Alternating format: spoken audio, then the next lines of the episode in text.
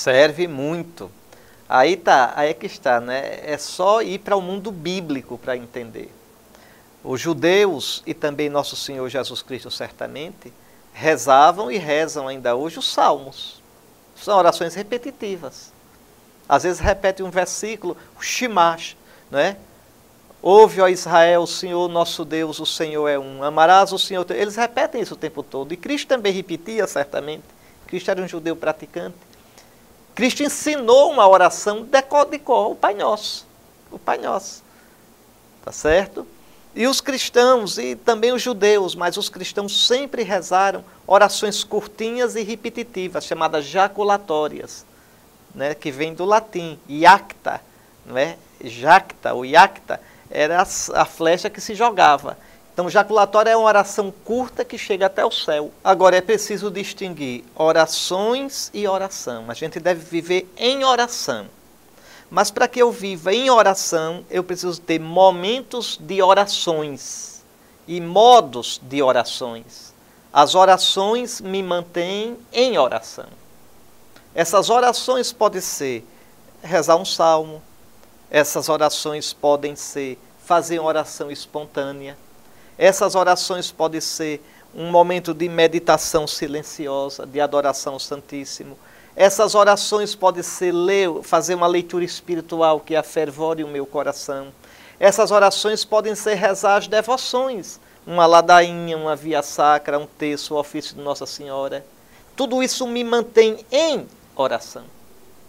O texto é uma oração preciosa.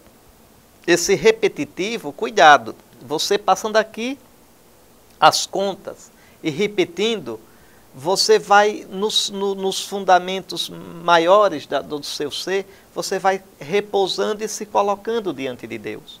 O problema é que a gente acha que só é oração o que está na consciência, e não é. A gente reza com todo o corpo.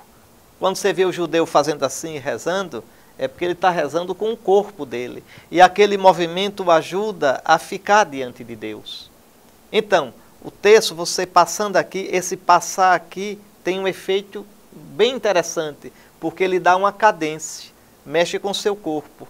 E você então vai, mesmo que reze rápido, por exemplo, Ave Maria, cheia de graça, o Senhor é convosco, bendita sois vós. Veja, a, a, o falar assim, o, essa cantilena, faz com que interiormente você esteja diante de Deus. E, sobretudo, se vai anunciando os mistérios. Né? Ou seja, veja, você vai se colocando diante de Deus, regulado por setas, mistério, os mistérios da nossa fé. E aí dentro, tudo que você pensar, se lembrar, vai sendo transformado em oração.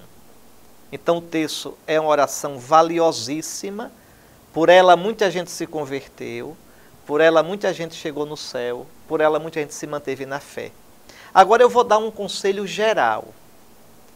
Quando a igreja ensinar uma coisa, e que não é novidade, mas uma coisa provada pelos séculos, que foi recomendada por papas santos, por homens e mulheres santas, tá certo? Que o povo de Deus faz, aprovado pela igreja, não duvide nunca que isto é válido e que isto é correto.